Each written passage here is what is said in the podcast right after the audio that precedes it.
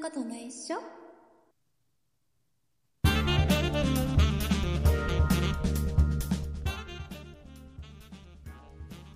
そんなことないっしょ第498回でございます。お送りいたしますのは竹内と、鈴木です。よろしくお願いします。よろしくお願いします。えー今日はですね、はい。僕はとても調子が悪いです。あ、そうなんですか？はい。えーとですね、昨日のうん。夕方、はいはいはい。うんえー下、下の、下、下、ベロ、ベロね。下あベロねはいはい下の、えっ、と、右側面、うんうん。お右側面ね。はい思はいいはい。っきり噛みまして、あー、痛い痛い痛い。えー今、痛みはね、昨日から、まあ、うん。比べたらちょっと落ち着いたんだけど、うんうんうんううんん。でも。ね、ちょっとやっぱり、その触れるところ、喋ると触れるところなので、はいはいはいはいはい。えー喋りにくい。そうね、ちょっとね、ポッドキャスターにとってはちょっと 致命傷な感じそのう。なので、怪我ですね。うんあんまりね、うん今日は喋らない。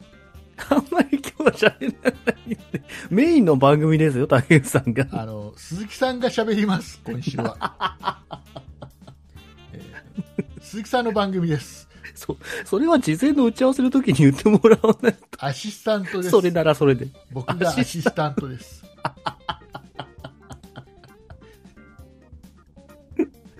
今日はそういう感じで行くんですね。今日は、あのーそう、なんか相づちだけを打っていきたい。打って相づちが言いにくい。相づち、ず、もうすでにず、言いにくい。ず、ち、ち、ちが言えない。なんか、あちが言いにくい全部だから、何、あの、わ、うんかるかな？下の根元あたりが痛いから、うんうんうんうん、うん。口先で全部喋ってる感じ。ああ、はいはいはいはいはい。なんかね、なんかうん唾を飲み込むのもちょっと辛いあ、そんなに？感じなので、うんうんうんうん。あ、のー今日は喋りません。今日は喋りませんとかできないのよ。メインの番組だって言ってるでしょ。ね。みんな竹内さんの喋りを楽しみに毎週たね、聞いていただいてるんですから。楽しみなのかな？本当に楽しみなのかな？本当かな？な、それ自信がないんですか？さあ、えー、ここで、13年近くやここってるのに。で皆様にお知らせです。あはいはい。お知らせです。えー先週、先々週もちょこっと、えー番組内で触れましたけども、えーはい私、竹内がですね、えー日本放送の、はいはいはい。えー地上波のラジオの と、日本放送の そこは饒舌でさ喋れるのね。方に、えーはい出演しました。そうですね。はい、えーされてましたね。正確には、にえーっと、いつでした？?2 月2の月の12 12日。日。もう最近ね、今何月か分かんなくなってきててさ、あの、もうね、これすみません、もう毎週毎週同じような話して申し訳ない。あの、今、確定申告をしててね。そうですね。ねはいはい、今ずうんっと何月何日にこの領収書で、あこの時どこ行って何やってなんていうのをやって ずっとやってるとさ今、うんあれ3月4月え何な2月 ,2 月だっていう今そういう感じ確定申告やってる月と混同しちゃってね、こうわけわかんなくなっちゃうのね。で、えー、とネクストラットの話ね、日本放送のネクストラットという番組に、えー出演させていただきました、えー、と2月の12日の日曜日、えーうんうんうん夜の9時20分からの番組です、えー、ともう放送はされましたので、そうですね。はい。はい。えー皆様は、えー、ともし聞いてあげてもいいよっていう方がいらっしゃいましたら、うんえーとラジコ。そうですね。ラジコ、ね。えーこれがですね日本放送が、えー入る地域の方、関東の方とかは、えーとうん。ラジコで普通に聞けますので、はいはい、ははい。い。えーなんかタタイムフリーだっけ、そうですね。一週間分は聞けるっていうのがありますからね。1週間はい。までは聞けます、来週の日曜日までは聞けますんで、えーはいよかったら、えー今からでも聞けますので聞いてください。そはい、そして、えーと、日本放送が入らないよっていう地域地域の方ね。はいはいはい。は、えー、とラジラジコプレミアムっていうやつに加入すると聞くことができます、そうですね。はい、全国どこのラジオ局もラジコで聞ける曲のやつは全部聞ける、そうですね。北はい。うん。北海道のやつも、なんかうん。大阪も全部聞けるよってやつ。そうね、東北とかいろんな地域のが来でこれは初月無料なので、そうですね。よかったはい。ら聞いてみてください。うんうんうん今回ね、あのーうん。ちょっともう放送されちゃったから喋れるんだけど、あのエンディングのあたり、エンディングのちょっと前、僕が、あのありがとうございましたっていう、ちょっと前のところ、なんか告知ありますかのところで、うんうんうんうん。あのーそんなプロジェクトのうんうんうんうんちょっとね、告知をしさせていただいたんですよ。そうですね、してましたね。うんあのちゃんと、ちゃんと喋れてたでしょ？なんか、ちゃんと喋れてましたね。その前は結構たどたどしかったりするんだけど、そんなプロジェクトの話するときだけはちょっと流暢に喋ったかなって気がする。う んまあね、自分のね、とこの番、ね、宣伝ですからね。あのいつも言い慣れてるやつだから、うんうんうんうん。ねえーよかったらそれも含めてちょっと聞いてみてください。そしてお願いねお願いがあります。あ、お願いが、はいはい。あの聞いていただきながらぜひですねアプリからうん共有ってかけられるんですよ。ああ、はいツイはいはい。ッターに共有とかってかけられるので、うん。えーツイッターやられてる方はよかったら、えーなんかちょっとツイートしながら、うんうんうんうんうん。えーハッシュタグ、はい。ネクストラット、うんうんうねんですね。はい。NEXTRAD、そうですね。はいス。トラットっていうのをつけてつあのつぶやいてもらうと、僕、うちょっとそれ、1週間の間はチェックして、えー、とつぶやいてくれた方、全部僕、いいね押していきますんで。あ、いいですね。うんうんうんうん。あのよかったらつぶやいてください。で、これがいっぱいいっぱい、なんか、うんツイッターでいっぱい反響があったり、うんうんうんうん。あのメールがいっぱい来たりすると、で、あと、ラジコでいっぱい再生されたりすると、うん。あの、また呼んでもらえるから。まあそうですね。影響力があるって言ってね、またね、呼んでもらえるね。竹内は、ちょっと、ちょっと、ちょっと数字持ってるぞって勘違いし てもらえるんでね。うん。で呼んどけばな、なんと、なんとかなんだろうみたいなね。ぜひ、ぜひ、あの、協力してください。よろしくお願いいたします。はいよろしくお願いいたします。はい、えーいうことでございまして、えー今週もですね、たくさんのお便りをいただいております。ありがとうございます。ありがとうございます。今週お便りをいただきましたリスナーさんのお名前の方を鈴木さんからご紹介していただきたいとこのように思う次第でございますはい、ご紹介いたします。バルーンさん、バクレンさん、ポテドッキリさん、ソニカルさん、たまごパンさん、チョクさん、イッチニーさん、ヤマトの高熊さん、マナンさん、ハッチャンさん、青ぶどうさん、キアイさん、ヤマちゃんさん、以上の皆様からいただきました。ありがとうございましたありがとうございます。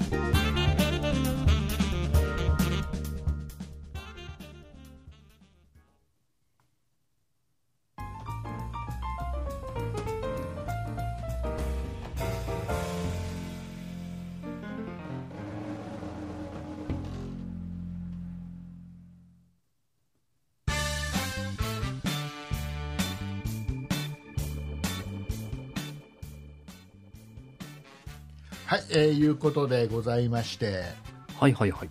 えーとですねこの配信を、うん。えー通常のポッドキャストはい。えー、Apple とか Google のポッドキャストアプリで聞いていただいている方とか、うん、うん。うん Spotify とか Amazon Music で聞いていただいている方とかいると思いますけども、はい。えーその中でも、うん audiobook.jp で聞いていただいている皆様、はい。うん。いらっしゃいますね。うんえー結構いらっしゃると思いますけども、えうんうんーありがたい audiobook.jp はちょっと有料でちょっと聞いていただく形になるんですけども、その代わり、はいおまけ配信を。一緒に聞いていただくことができますので、よかったら audiobook.jp の方でも聞いてもらいたいんですけども、あの、うんうんうん audiobook.jp のアプリがまたバージョンアップしまして、おー、はいは。さんはい気づいてますか？すいません、全然気づいてなかったです。あのね、まあちょっとしたはいあれなんだけど、もうポッドキャストにはもうここれを待ってましたの昨日。はい。えっ、とね、この番組を開いたらエピソードがずらーって出てくるじゃん。出てきますね、はい。これが、あの、新しい順に並んでたの。ああ、今までそうでした、そうでした。うんうん。これをね古い順に並べることができるようになりましたああ、素敵な切り替えられるよねこれはもう本当にあのなんでありがこれがなんでありがたいかというと、うんうんうんうん。オーディオブックドット JP って基本的には、その、うん。本の朗読をプロの、ね、声優さんとかナレーターの方がして、はいそ。の本を耳で、ね、聞きましょう、うん読みましょうっていう、えー趣旨のアプリなんです、主にはそうですね。オーディオブックですからね。うんで。その中に、ポッドキャストを我々も、ね、こうやって参加させてもらっている形なんですはい。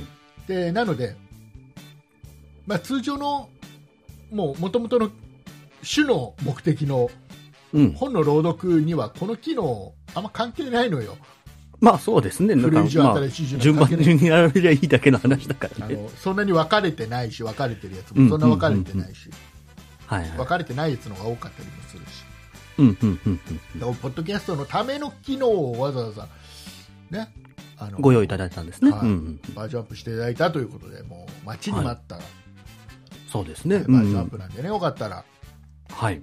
使ってみてくださいそうですね。これを機に昔のね、話から順番に聞いてもらえるとありがたいですねよ。ろしうんくお願いします、よろしくお願いいたします。はいえーそんな中、はい。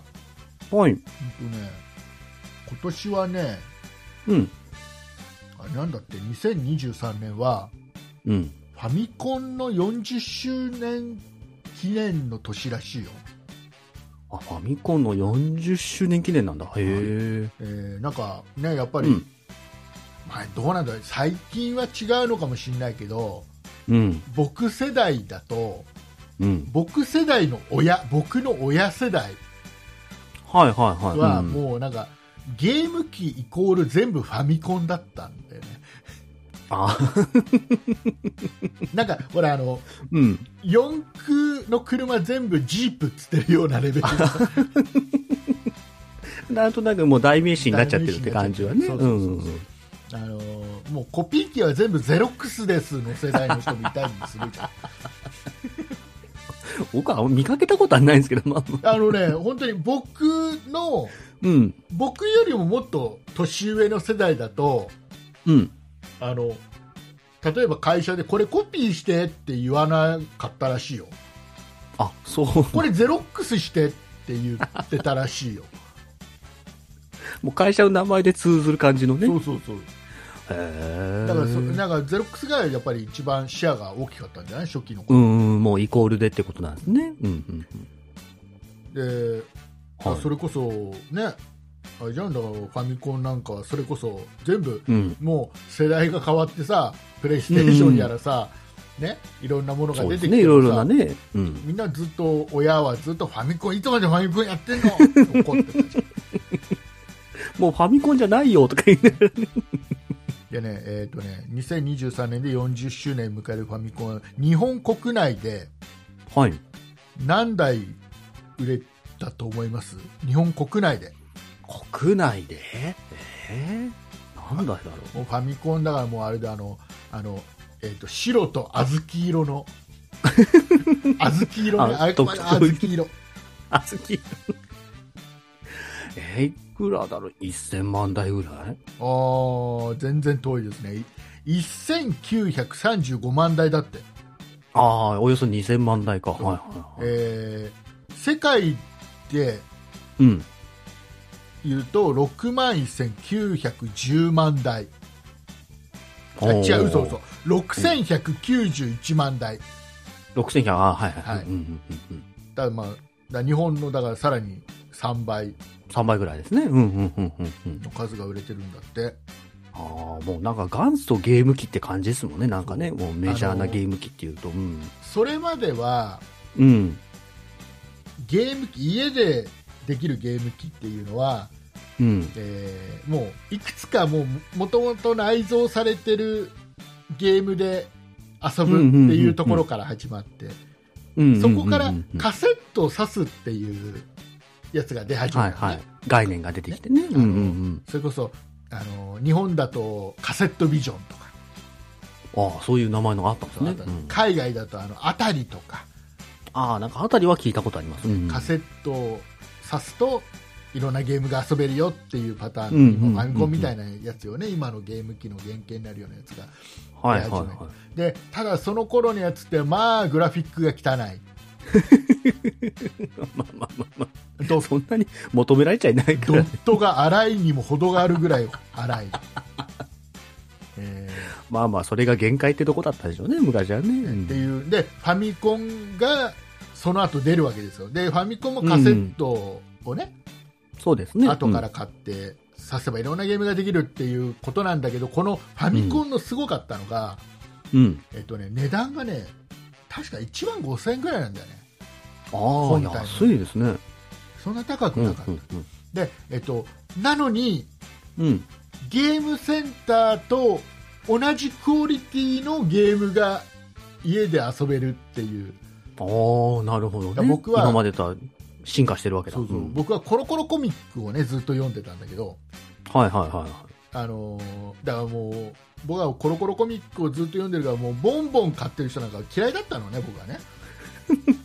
まあ、そこの対立が僕にはよくわかんない。けど。うん僕はコロコロ派だったからボンボン派はちょっとお友達になれませんだったんだけど、このねコロコロコミックの表紙の裏のところはいはいはい。に広告が載ってるわけよ、あ、載ってますね。でこれね、うん。あの任天堂の広告が載ってファミリーコンピューター、当時はファミコンなんて言ってなかったからああ、略してもなかったファミリーコンピューターって言ってたからねちゃんとねああ、正式名称でね。うんうん。であのなんか出るよっていう広告が出ててああ、まあ、新発売しますみたいな感じで、ね。ゲームの画面が出てる当時はだからドンキーコングとかドンキーコングジュニアああ、もう最初がそんなゲームか。はいはいはい。でそれがねもうゲームセンターとほぼ同じ絵なのよああ、その写真のね、絵がね。うん。これは買うでしょってもうお小遣い貯めて まあね、ちょっと子供にとっちゃ高い金額ですからね。お小遣い貯めてさ、あのの買いに行ったのよ、うんはいはいはね野崎君とい。野崎くんと 野ね。崎君と一緒に買いに行ってさ でもう一生懸命貯めてうん。でそれで買いに行ってでうん本体にさ、本体にね、本体に書いてああの載ってる写真が、うん。ファミコンの本体の本体がボーンって真ん中に載ってて、はいはい、はい。その横にカセットがずらーって並んでるパッケージだったのね、うんうんうんうん。あ、その、うん、パッケージがね。うん。で確か僕は小学校4年生ぐらいだったんだけど、うん。まあ、その頃の竹内少年はうん。この本体さえ買えばこれ写真に写ってるカセットが全部ついてくると思ってたのね、ああ、はいはいはいはいはい。ないからそそういうあの頭がないから、カセットを後から、ね、5000円だ6000円だで買うまあまだね、そんな普及はしてない感じ。した。らね、段階ですからおね。店のおばちゃんに、これだけでいいの？って言われて、うん。大丈夫です、これにはカセットがついてないからって、えそうなんだ。でどうしよう、野崎君と悩んでさ、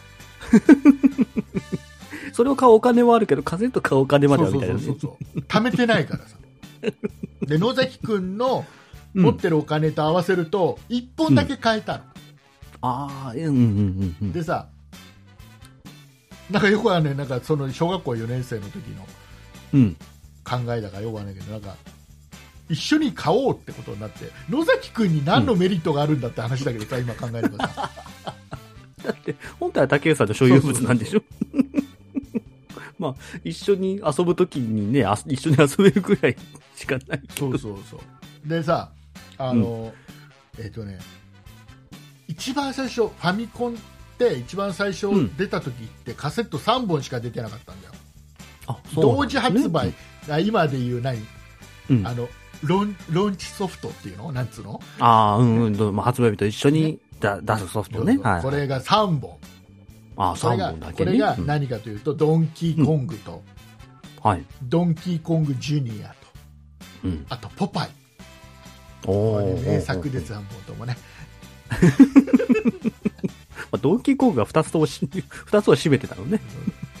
でその中で僕が一番ゲームセンターでやり込んでたドンキーコングジュニアをねああ、はいはいはい。買って野崎くんと一緒に。そう買ってでそれもねうん当時ね3800円とかだったカセットがああ、今のね、ゲームで言うと安い方の金額ですね。うん。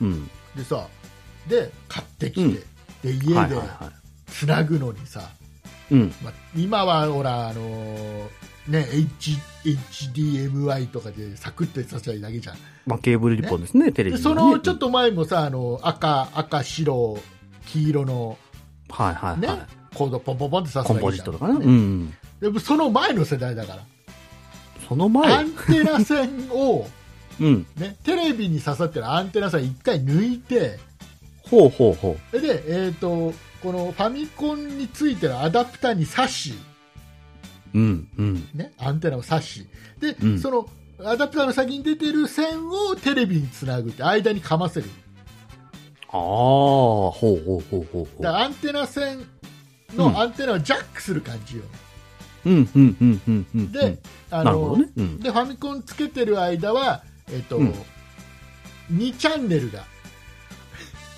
ああ、2 2チチャンネルが、空きチャンネルだったから当時はねはいはいはいはい。2チャンネルにファミコンが映る、ああ、だから入力切り替えって概念がなかったから、もう、そうそうそうテレビのチャンネルで切り替えてたってことですそうそうねそう。ああ、なるほってどね。いうシステムで、その時にだからそだからそんなのばっかりやってたからなんとなく、うん。僕アンテナとかテレビとかでアンテナつけるの得意になっちゃってるけどさ。まあ結構、小細工にもね、なんかいろいろいりそうですもんね、技術がね。結構ね大変なんだよあの。でね、であのうん。えっ、とね。まあまあそのドンキーコングジュニア刺すわけよ。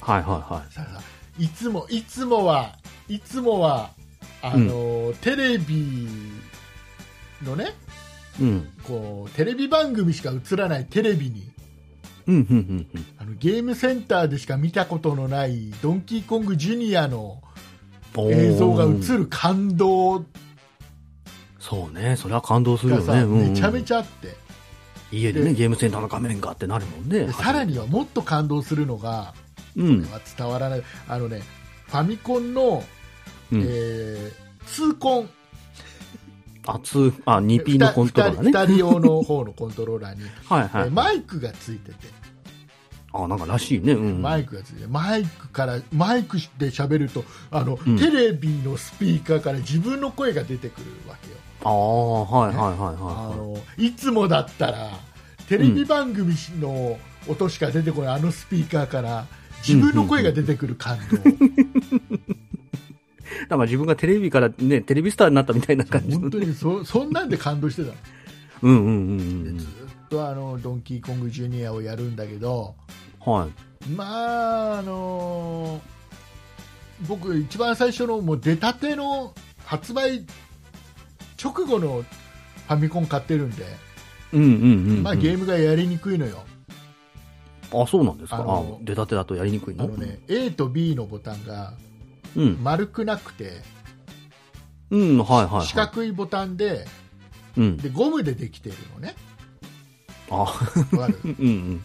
ゴムでできてる四角いボタンは連射ができない、そうだね。ゴムだとなんかあんまり帰ってこない感じはするわね。うん。ああのね引っかかってゴムだと引っかかって戻ってこないのよ、あー、そうね。やりにくいね。連射できないとね、ゲームはね。だからコントローラーがとても使いにくかっただからそっからもう数ヶ月後か1年後は分かんないけどうん。ほどなくしてすぐ今の丸いボタンにプラスチックの丸いボタンにはいはい変わったのはいはい。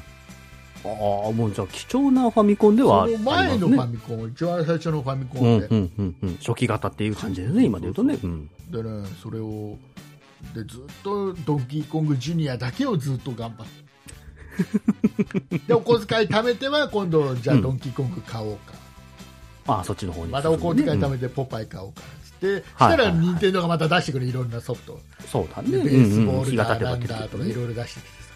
うんうんうん。でそれも買っていろいろ買って。で、はいはい。どうにどうにか任天堂が出してくるゲームは全部変えてきたのどうにかあ、追いついてたのね。追いついてた、したらあの ハドソンですよハドソあ、そうン。ハドソンがさ あのうん。このロードランナーとナッツミルクっていうソフトをファミコンで初めてその任天堂以外の会社が出す、ああ、はいはいはい。うんうん。それまでは、えっとうん。そのゲーム機のメーカー以外のメーカーが、うん。そのゲーム機用にソフトを作るっていう概念がなかったからああ、もうゲーム会社はもう自分でハード作って自分でソフトも作ってっていう感じねはいはいはい。ってのは当たり前だったからだからハドソンっていうのをその当時全然知らないメーカーがうんうんうんうん。出してくるっていうことがすごかったんだよねきっとね、まあ新鮮ですよね。うんうん。あれで多分ファミコンって普及したんだろうけどねすごいああ、もうその他の会社もゲーム作ることによってね。いろんなところが参入してくることに、まあそうだね。一社独占でやってるよりかはそっちの方が盛り上がりますもんね。いろんなソフトが出れば出るほど。ど当たり前だけどソフトが出ればうん出るほど結局その本体の価値が上がっていくわけじゃん買った時よりもどんそうですねどんねうん。それでそうもそこまで来るともう買い切れない そっからもう次々とだもん、いろんな会社がナまあナムコこれだってねが出。してきて、うん。えー、その後などうだなんか何社かポンポンポンって出したんだよね、ああ、そうなんですね。うん一番最初はだからハドソンだったんだよねうん、まあ一社が行けばその後にね、みんな続いていくもんね。うん。で一回僕ねファミコン売るんだよね、あ、売ったんだ。へえ。うん売るのあの、うん当時持ってたソフトとファミコン本体も,、もうごと売るの一回うん。はい、一回マスターにするね。とでその売ろう売った時にはもうねあのファミリーコンピューターはファミコンと言われてうん、はいはい、で略称ができて。えーそううんであのなんかもう品薄で買えないぐらいな感じだったんだよねああ、そういう、うん、うん、うん、うん。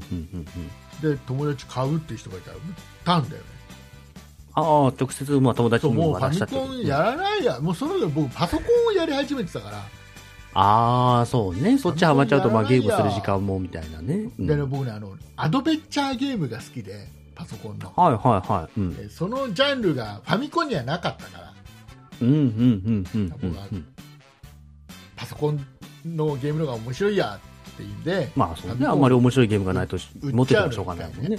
で売っちゃって、うんうんうんでやってたらもう売ったほぼ直後ぐらいよ、はいはいはい。ファミコンでもアドベンチャーゲームが出るんだよね、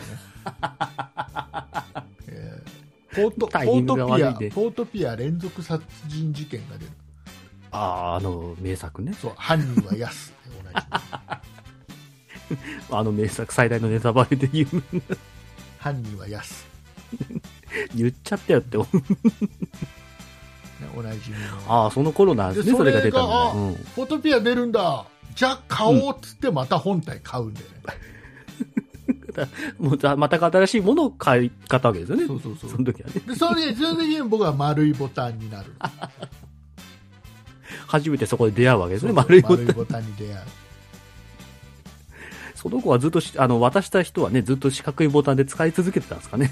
でもねファミコンが売れた理由ってソフトも当然あるんだけどうん。ファミコンが売れた一番の理由って何だと思う？売れた理由、なんだろう。多分これがなかったら売れてなかっただろうなっていうえーそんななんかあります？全然思い浮かばないけど。えーね広告？宣伝？違うファミコンが売売れた理由はうん。多分十字キあ、十字キーね。はいはいーはい、はい。十字キーは、うんえっ、とこう任天堂に当時勤めてたなんだっけ、うんなんたかさんって有名な人ね名前全然出てこない。すげえ有名な人。その人の発発明なのよ、はいはいはい。だから特許取ってる。十字はいはいはい。でこの操作性がめちゃめちゃいいわけよ、うんうんうんうん。この操作性がなかったらどんなにいいソフト、面白いソフトが出てきても多分売れなかった、ああ、そうなんだ。うんうん。他のさ他のゲーム機のコントローラー、何が主流だったかっていうとジョイスティックだから、ああ。わかる、あうんうんの棒が出ててそれを握ってでボタンはあのこうんのスティックの上についてたり、あ、なんかこう、飛行機を操るみたいな感じのね。あれが主流だっったから。ああ、それに比べたら 確かに十字キーだったら、そうね、流行るわね。うん。で、えっと、この十字キーが特許を取ってたから、うんその、後出てきた、うん。えー、と例えばプレイステーションとか、はい。セガサターンとかは、うんこれ十字キーが使えないのよ、ああ、そういうことか。特許取られちゃううんうんちゃん。とはいはいはい。で,、えーでどうにかそれをその操作性はできるだけ維持しながら似たようなやつ、特許に触れないやつを出して頑張ってたのうんうんうん。分かる、今あの。例えばプレイステーションの10、あれ十字キーじゃなかったじゃんああ、まあそうですね。上下はいはいはい左右に4つのボタンがあるんだけど、うんうん。えー、と中ではつながってるから操作性は一緒みたいなうんうんうんうん。なんか、任天堂の十字キーは全部こう十字で型作られてるけど、ソニーのやつはこう、一個一個はボタンとしては独立してますもんね。あのうん表面に出てるのはボタン4はいはいつ出てるように見せかけて、うううんうん裏で十字でちゃんとつながってるから、まあ基板とかでね。うん操作性は損なわないうんうんみたいな、あうまくだからまあ逃げたっていうか今言い方もあれだけど、うんうんうん。で、えー回と避してますねセガはね、うん。なんか丸いボタンにしたんだよね、ああ、もう全体を丸くして、そう全体丸くしてそれで、もう中は結局まあ同じなんだけど、うん。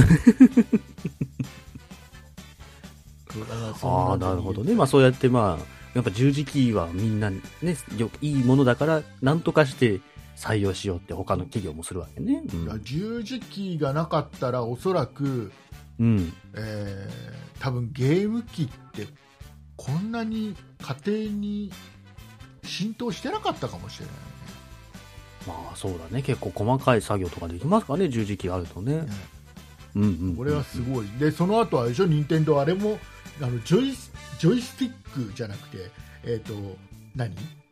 あれ 3D のススティックのやつああ、えっ、と、アナログスティックみたいなさアナログスティック、はい。あれも任天堂が最初でしょ、あ、そうなんだ。へえ。えー、任天堂64で初めてつけたんじゃない？ああ、そうだ、そうだ。うん、はいはい、そうでしたね。はいはいはい。だから結構コントローラーは任天堂がうんなんかうんうんうん発明していってる、うん、なんか、うん、今はもう、なんか、ね、ゲームキューブで使われてたコントローラーが使い心地がいいって、今でもスイッチとかでも全然みんな使ったりしてますよね。ねみんなね、うん。あれが一番ゲームキューブのやつが一番使いやすいってみんな言うねなんかね。そうそうそう、アクション系のゲームやるときとかすごく使いやすいって言って、わざわざそれを模して、他の会社もコントローラー作ったりしてるぐらいなんで、うん。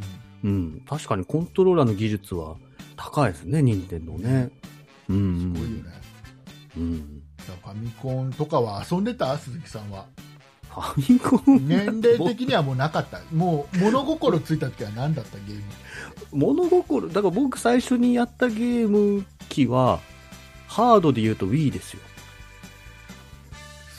ウィーウで、兄弟とかがいると、まあゲームキューブとか、上の兄弟とかがいるとみんなゲームキューブ持ってる人もいましたけど、そうなんだ。うん、僕は、あの、まあ Wii 一人っ子だったんで、Wii から入りましたね。もうもうもうコントローラーは あの異様な形のコントローラーからスタートなんだ まあ、センサーバーに向かってフリフリするようなところから。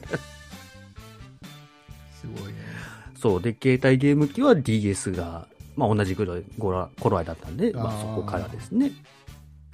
その頃からなんだ、そうそうそう。一番最初に買ったゲームって何？一番最初に買ったゲームなんだろう。僕はだからあれなのよ。ドンキーコングジュニは。いはいはいはい。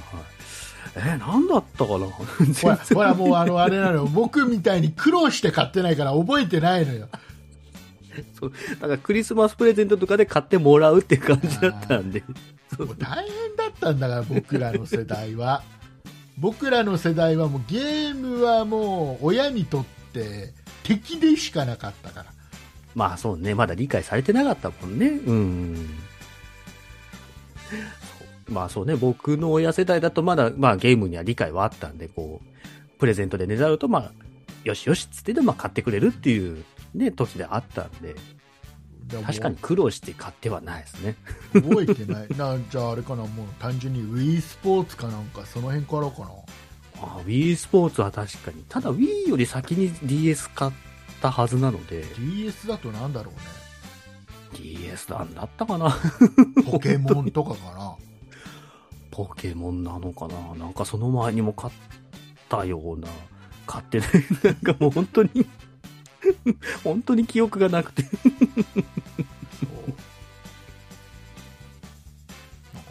そう、僕は、うん、そんなと、そこな、そんなところからのスタートでしたね。うん。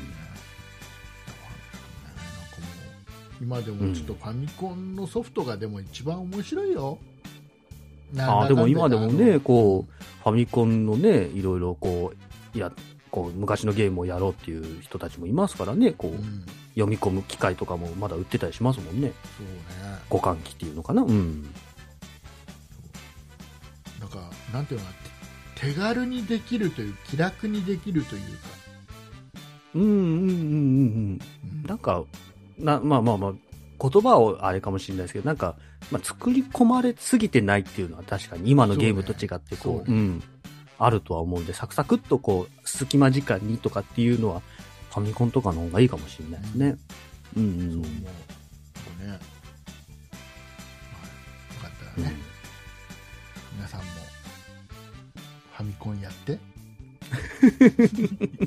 なんか40周年記念らしいだからほとんどあれだろうねうん。特許もだいぶ切れまあ、切れつつあるんでしょうね。うん。いろいろ互換機とか作りやすくなったんだろうねうん、うん、うん、うん、うんうん。さあ、えーいうことで、はい。はいえー鈴木さんからなんかうん。今週ありますか？今週ですね、まあ、ちょっと、とある日にね、出かけてここからここから皆さん本編ですからねこっからも今日はだあのオープニングで言ったように鈴木さんがメインで喋る週だから今日ちょっと荷が重すぎるんですけど、あのもう今あのあれです。あのもう36分ぐらい喋ってるけど始まってか。36分喋ってんだったらいいじゃないですか。もうこれであのあれですね。もうちょっこれでまあ、ちょっとってなんですか。ともうもうもう大丈夫です もう大丈夫ですね。意味かわかんないけど。前座は終了ですずいぶん長い前座だしでしたけどね、そうだとしたね。ここからメインです、あの、ある日ね、車で走ってて、うんまあ、車で走ってるといろんな看板が見えてくるじゃないですか。で、その中のく看板で、あの、お坊さん、なんか、お坊さんセンターみたいな、よくわからない看板が見えまして、ほうほうほうほうでなんかかいうん、書いてあることとしては、お坊さん派遣のセンターみたいな感じで。大体、お坊さん派遣だよね。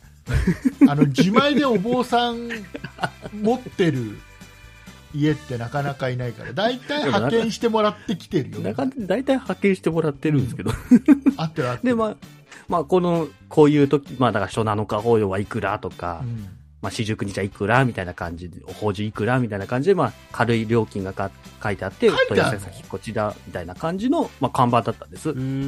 大きめの看板で。う。ん。ああ、そんなのあるんだと思って、うん。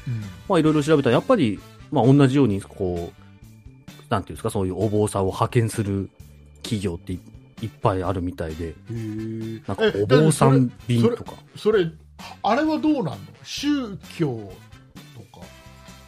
宗教自体は、だからまあその会社がいろいろ対応してるみたいで、え同じお坊さんがいろんな宗派をマスターしてるとかじゃないよね。多分このお坊さん、この宗教担当のお坊さんみたいな感じで多分、お坊さんごとにさ、それは分かれてるとは思いますけど、うん。いや違うか、うん。単純にその、うん。うん、と間入ってるだけなのかもねうん、ちょっと僕もだからいろんなお寺とかと提携して、うん、うんなんか、あのお坊さん紹介所みたいな感じなんじゃない？まあ多分そういうなのかもしれない。まあ実際に僕も使ったことは、使ったわけじゃないんで、そう、看板見て、ああ、こんなことあるんだって思って、一回使ってみればいい、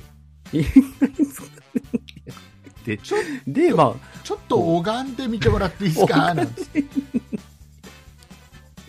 どうされました？言いたいとこなんですけ何もないんですけどででなんないあの、うちの実家は、あの、まあ、いつもお世話になってるお寺があるんで、まあ大体みんなそうだと思うよ。あの要は分かんないけどね。結局、うん。ほら今はさその、うん。もう本当に例えば次次男で家を離れたりしたらね、うん、うん、うん、うん。お墓をまたそこから建ててなんていう方多分ね、そういうことがあったりとかすでるんで。もそれでもあれなんじゃない？実家と同じ宗派選んだりするんじゃない？まあね、宗派のお寺とかをね、やって、ねまあ、うちもお坊さんをお願いして、来てもらって、まあ、謝礼お支払いしてとか、いろいろね、やったりは、こう、毎月、毎月、お経読みに来てくれたりとかもしてるんで、まあまあまあ、そういうのもあって。で、一応このうちの、僕のね、おじさんがお坊さんをやってるんです。あ自前で持ってる人いた、ここに。いた お坊さん自前で持ってる人いた。いないと思ってる。さっきまでさっきまですみません。もういないと思っておりましてなかなか。意外と近場にいました。自前ののお坊さんを所有している方が。自前のお坊さん別に僕の所有物じゃないんで。まあ、うちのおじさんはお坊さんはやってるんですけど、まあ、うその、ちあの、父のお兄さんなんですよ。うちの父のお兄さんで、うんで父方の実家は、あの、その宗派なんですけど、ううんちの実家はまた別の宗派なんで、ああまあだから、まあそのおじさんが呼びに、うちの実家に来るってことはないんですけど、うん。まあちょっと以前こう、まあ、祖母が亡くなった時に、まあ、あの、やったんですけど、まあ、うちのおじさんがその、喪主になるので、あまあ自分でお経は読まずに、ああそういうもんなんだまあそういうものなのかわかんないんですけど、まあ、まあ、喪主になったのからからか、まあ読まずに、うん。あの、その、おじさんのお師匠さんを読んでもらうのをお願いして。あだう、んだったらなんかねわかるね、うん。で、読んでもらって、みたいな感じで。で、まあ、そう、いろいろもろもろなって、まあ、最後仮装の時に、こう仮装してる間にちょっと軽食を食べる。あすみません。仮装っ時間ってていうのは服をうん。いろいろか着替えたり。そんな、違う違う違う違う。そのハロウィン的なことではなくて、するんじゃないよね。お葬式の一連の流れの中の仮装なんで、あそう。で、まあそうやってる間に、こう、ちょっと軽食を食べるお時間があるじゃないですか。あるあるね。うん。で、そこで、まあ、その、お師匠さんが、こう、まあ、お話になっていて、で、その、うちのおじさんってもともと、こう、実家がお坊さんとか、お寺とかではなくて、うんもともと会社員だったんですけど、うん。その会社員を辞めて、自分で修、まあ自分というか修行をして、で、その師匠さんにお世話になって、で、自分でお寺を持つようになったっていううん。経緯があるんですけど、なかなか今お坊さんってその自分のお寺を持てる人って少ないらしくて、結局お坊さんはいるんだけど、うん。その大きなお寺の、こう、まあ、お世話係というか、うんまあ、世話役みたいな感じで、あこう。お寺を持ってないお坊さんがいっぱいいるんだ意外と。そうそうそうそう。だから、まあ、まあ、そのお師匠さんはもちろんお師匠さんなんで、自分のお寺がドンって持ってて、でもうちのおじさんもありがたいことにいろいろこう縁があって、うん。まあ自分のお寺ボンって持ってるようになったんですけど、やっぱそうやって持ってる人って、まあもともとこう、親がおお坊さんだったりとか、まあよほどのつてが、まあおじさんみたいにおつてがあったりとか、うん。まあ運が良かったりしないと、あの、持てないらしくて。まあ。ねなかなかゼロからうんうんうん。お寺は難しいよね。そうそうそう、結局、まあ、その後継者がいればその人に継がせるっていうこともあるだろうし、そうだよね。まあ、だから後継者が途切れた時に、小代わりで、まあ、近くのお寺で、そうね。まあ、そうやってやってらっしゃる方を、まあ、お願いして、みたいな感じっていうのが多いらしくて、だから意外とそういうか、まあ、そういうお坊さんと、まあ、を、まあ、この、つながってて、そういうお坊さんを派遣するセンターなのかななんては思ったりはして。そうかもねうん。だから意外とこう、ね、お坊さんってみんななんか、お寺持ってるのかなと思ったら、意外とこう、まあ一つのお寺に、まあ一人代表のお坊さんがいて、あとえ、それを、に、支持してるお坊さんが、まあいるみたいでもな感じ。でもさそれってさうん。そのそのフリーのお坊さんなわけじゃん、まあまあまあ、言ってしまえば、うん。ね、フリーターなわけじゃん？フリーターではない、ちゃんと。ちゃんとお勤めはしてますからね。お坊さん投げだだからそのそのお坊さんに拝んでいただいた時に、うん。そのうーん亡くなった方の遺骨はうん。どこにちゃうの？なんかそのお寺が管理してる墓地うん、うん、うんうん。ではないわけじゃん。えどこもえなんか、うん、とお坊さんがいない墓地っていっぱいあるのか？うん、お寺が近くにない墓地は結構ありますよ。のよくさあの墓地をの、なんかあの売ってますよっていうとこ結構あるじゃんうん、うんはいはいはいはい。あれってどこかがそのお寺がやってるんじゃないんだあれって。まあ、あの、うちのじ、あの、その、おじさんがやってるお寺は横に墓地ありますけど、うちの実家の場合は、あの、全然関係ないところに墓地があるんで、じゃあもうお寺とはその全然いろ関係なく。んな宗教のいろんな宗教だとちょっと語弊があるか、いろんな宗派の、うんうんうん。えー、何なんつうの檀檀家さんってなんていうのかなあれがいっぱいおはお墓がいっぱいお墓存在してるの、がああいうお何墓地の。そうそう、だから墓地に関しては別にし、あの、宗派とかで決まってるわけじゃないと思うんで。うん。だから、まあ、うちの実家はこの宗派ですけど、多分隣の違う、まあ区画の人は多分違う宗教ああだろう僕しっていう。僕う。ちはうちはもう代々の、うん。あれだからさお寺の敷地内にあるよ、うんうんうん。あれだからさ、お墓だからさ。多分お寺の横にあるのは、まあ皆さん、まあやっぱお寺に当然ねうん。当たり前だけど、合わせてってだから、まあそうだとは思うんですけど、いやあれ混在してるんだあれって普通のまあ街中にある墓地っていう言い方はあれですけど、まあそういうとこは多分混在してると思いますへよ。うんえ、あなんかイメージ分かんなかった今でもんそうなんだろうね、まあ多分地域性でね、やっぱこう、にあの、偏ってるっていうのは多分あると思うんですけど、この宗派はこの地域には多いっていうのはもちろんあるとは思うんですけど、別に違う、だから、ところだからって多分排除されるとかは多分ないとは思いますね。からあれだあの本当に、あの家政婦を派遣するうん。のと似たようなことをやってるんだ今多分家政婦紹介所みたいな感じで、まあ、うちはこの宗派なんですけどって言ったら、ああ、じゃあこのお坊さんをみたいな感じで多分、間つないで派遣してくれるのかなっていう。まあ時代なだねっていう話なんだろうけど結果としては。そうそう、だからなんかまあ、さ、なんか違う気がするな、なんかな、どうなんだろう、わかんない、なんか僕が古いんだろうね。なんかっき、一人のこの、そのお寺のこのお坊さんのこの、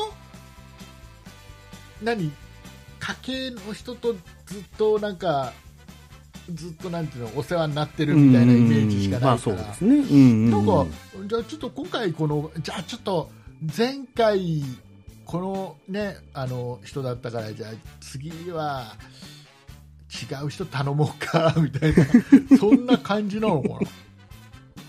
まあだから配分というか、まあその、ここの家にこのお坊さんがっていうのは多分その会社側がね、派遣する側が決めることではあるんで、あまりこうリクエストが通るのかどうかわかんないですけど、うん、まあだからそれこそさっき竹内さんが言ったように、その、まあ、例えば家のね、次男とかで、まあ実家を出て、まあちょっと遠方の方に住んだ時に、最寄りに、まあお寺がないからこういうとこ頼んで、なんかあった時にとかっていうのあるのかもしれないですけど、うーん。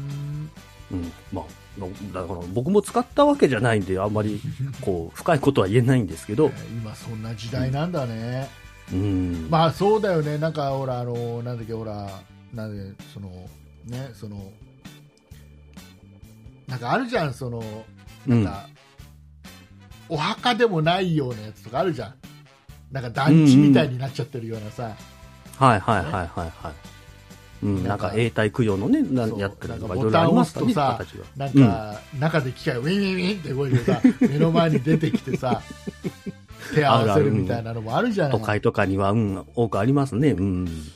まあ、そうか、そうだよね。まあだからまあ時代って言っちゃったら時代ですけどね。まあね昔な、ね、こう、やっぱりお墓ボンって立ててね、ここに代々代々ま、まあこう、遺骨をね、収めていくっていう、僕はそっちの形の方が好きではあるんで、まあ、こうね、僕はそうやって続けていこうかなとは思いますけど、やっぱりこう、まあ、各家族じゃないですけどね、なかなかこう、3世代とかね、こう2世帯住宅とかも減ってきてる中だと、やっぱそういう、永代供養とかそういうのの方が気楽っていう人は多いとは思うんでね。ねまあ、あのね、僕のね、うんとうんまあ、両親はもう亡くなっててあの嫁のねお父さんも結構前に亡くなってて、はいはいはい。でまあ、うちの両親はほら、ね、千葉県の木更津だからずっとね、あの地元のお墓に僕のねうちのお墓入ってうんうんるし、うん。全部そうなの地元でやってるであのはいはいはいうちの嫁が東京都内でさああ、はいはいはお父さんが亡くなった時にい。うん。あのやっぱ都会って違うなって感じたのがさまあだいぶ前の話だからね、ちょっとうん。ちょっと不謹慎な話なのかもしれないけどさだいぶ前の話だから、いはいはいあのあれだけどあの東京はさうん。ろうそくつけちゃいけないんだよねまずね葬儀場であの、はいはいはい。えっ、とお通夜があってうん。でなんか次の日お葬式なんつったら一、うんうんね普通だったらそのろうそくつけてお線香絶やさないでみたいなやるじゃない、まあそうですね、ありますもんね。うん。えーなんかね消防法でダメなんだって、ああ、まあた、うん、厳しそうだもんね、いろいろとね。うん。え密集してるからな、だからろうそくは一応電気でついててうんうんうんうんうんうん。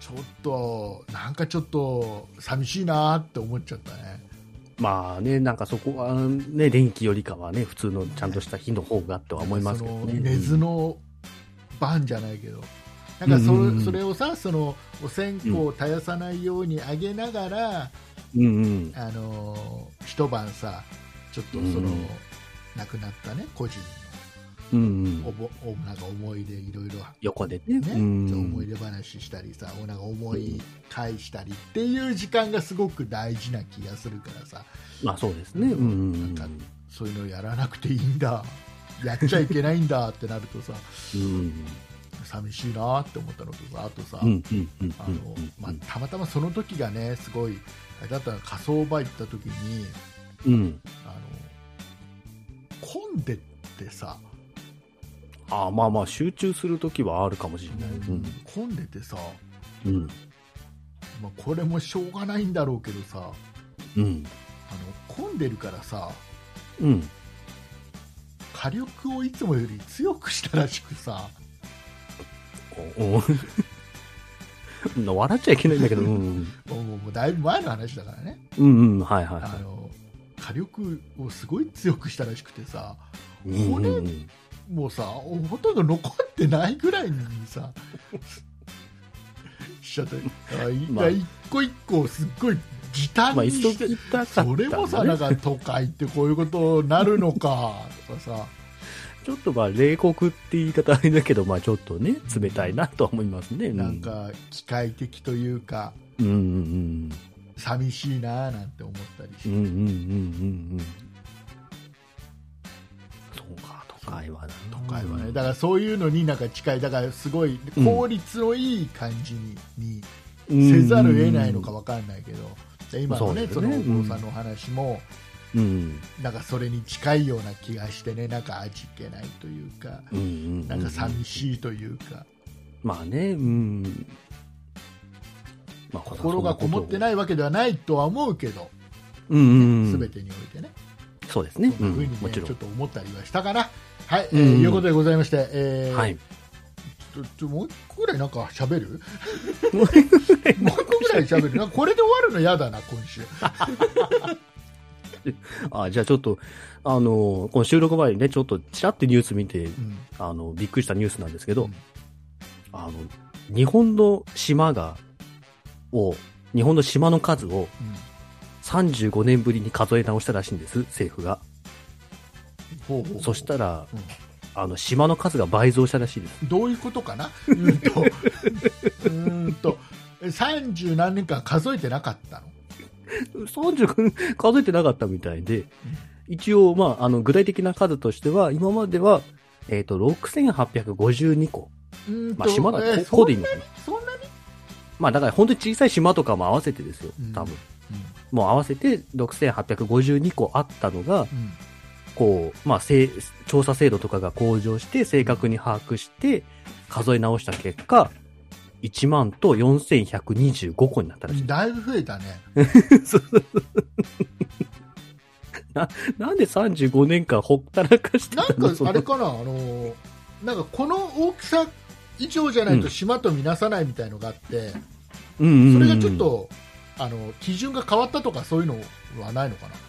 まあ、という、まあ、そういうのもあると思いますし、まあ、こう、なんでしょう、こう、ね、航空写真で見たときに、よっぽど小さいのだとね、見つからなかったりするから、それで見逃してた分もあるかもしれないね。そういう見方をするの？いや、わかんないですけど。Google マップかなんかで見てんの？数えてみようぜなんつって。伊能忠敬みたいにわざわざ、こう、練り歩いてってことはないんだと思うんで、やっぱそういう技術頼ってんじゃないですかねだ。って一応都道府県でさ、うん各都道府県で管理してるでしょうよ、せめて。で、一応、調査方法というか、まあ、計測方法も書いてあって、一応、国土地理院の2022年の電子国土基本図をベースにコンピューターで自動計測したやつです。はうん。いはいで、まあ、人工的に作られた埋め立て地は、まあ、もちろん除外されるんで、うんあの、過去の航空写真などと、まあ、照合して、やったと。で、えーで、条件に合致する島は小さいものも含め10万以上見つかったが、えー外周が100メートル以上の島を選び出して、まあ、1万4125個だったらしいですね。うん。あれか、ま、昔は一つの島だったんだけど、ちょっと、あの、水面がちょっと上がって、うんうんうんうん。いくつかに分かれたとかっていうのもあるのかな？もしかしたらそういうことも、まあ、温暖化の影響とかであるかもしあれないですねるのかもし。れない。うんうん。えーまあ、あと地震とかもね、まあまあ、そうあいろいろ35年の間ではね、今、あいっぱいありましたからね、れそういうので変。わるだろうしね。うんうんうんうん。噴火とかいろんな自然災害とかね、現象で。そううん。毎毎年毎年数えてください。ちょっとめんどくさいですかね、毎年数えるのね。いや、機械だ、コンピューター数えたらできるでしょうって ねえーいうことで、はい。以上です。はい。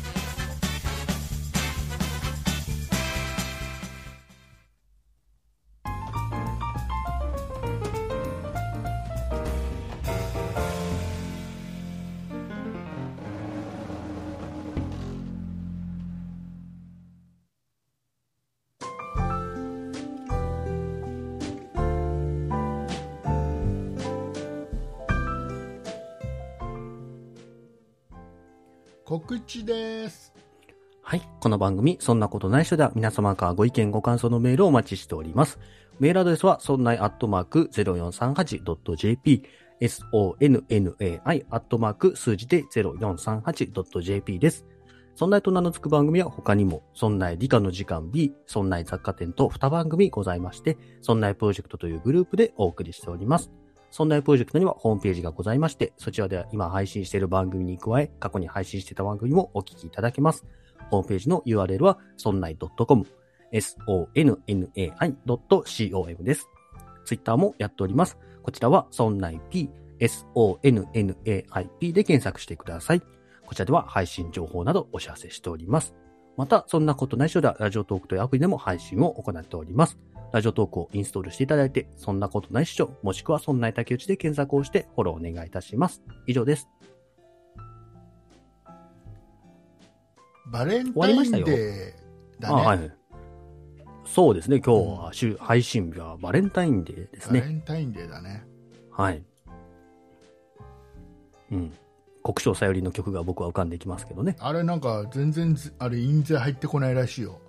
バレンタインデー。もう、もうあんま使われないらしいよ。歌う人ないじゃん。かあのカラオケで歌う人ほとんどないでしょ、もまあ、今時いろんなね、曲ありますからね。ねうん。たまにテレビで使われる程度なんじゃない、ああ、じゃあ、印税収あ入そうか、を見込めもともと、あれか、あれ、あのー国章さゆりは、うーんと、うん歌唱だけだから、カラオケ関係ねえや。ああ、そうだね。歌唱は、あれか、歌詞と、そうだレ作詞と作曲かレコードとか CD が流れないとねうんうんうんうん。だ番組でたまに流れる程度なんじゃない？まあ今時もう流れないね。今日一回聞いたけどねなんかねテレビああ、そうなんですね。うん。まあそんな時期ですからね。はいはい。で、ね、バレンタインデーですね、でえっ、と、今週たくさんお便りをいただきましてありがとうございます、はい、ありがとうございます。えっ、となかなかちょっとあの内容までご紹介できてませんがはい。えー、と内容は読ませていただいておりまして、えーとそうですねはい楽しく、うん。えー笑いながら読ませてもらってます。で、あのー我々のこの毎週の配信のモチベーションにつながっております。そうですね。ねはい。今日メールが1、2、3、4、5、6、7、8、9、10、11、13名の皆さんのおかげで、えー我々は今週も楽しくうん。もうこうやって収録ができてると言ってもいいぐらいです。そうですね。はい。本当にありがとうございます。ありがとうございます。読んでますよ。うん。で、えっと、こうやってなかなか紹介できないので、番組上で紹介できないので、えっと、オープニングでお名前だけでもということでご紹介させていただいておりますので、うん。うん。うん皆さん、ぜひはい。メールを送ってください。はい。よろしくお願いします。本当に我々はこれだけが頼りです。もうだって反応がないんだもん。収録してたってさ。でリスナーさんが実際にじゃあどれぐらい聞いてくれてるのかとかさ。どこの誰が聞いてくれてるのかとかさ。どんな環境で聞いてくれてるのかとか分かんないわけじゃん。そうですね。なんか YouTube みたいに気軽に反応とかできるね、環境でもないですからね。メールを送るっていうのはちょっとね、一手間二手間大変だよっていうのは分かってる、分かってるからこそ嬉しい。うんうんうん。そうなんですよね。うんうん。なのでね、えー来週は499回です。はい。もう500回、ま、目前ですね。で、その次は500回です。はい。はい。なのでね、えーうん来週、再来週は、はい。すっごいたくさんメール来ると思ってます。よろしくお願いいたします。お待ちしております。よろしくお願いします。はい、えーいうことでございまして、えーはい今週も無事収録ができました。ありがとうございます。はい。ありがとうございます。頑張った。頑張りましたね。はいはい。僕の、僕の舌は耐えた。さあ、えーいうことで、ポッドキャストで聞いていただいている皆さんはここまででございます。本当にありがとうございました。えーありがとうございます。オーディオブックドット JP で聞いていただいている皆さんはこの後もうしばらくお付き合いよろしくお願いいたします。お願いいたします。えー今週は、えー鈴木さんの、うんうんえー嫌いな女のタイプベスト5のご紹介が ありますので、そんなこと紹介させられるの？ぜひオーディオブックドット JP で聞いてください。はい。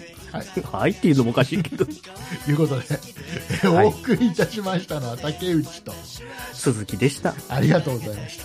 ありがとうございました。イカイカイカイカイカ親父やってきましたイカ親父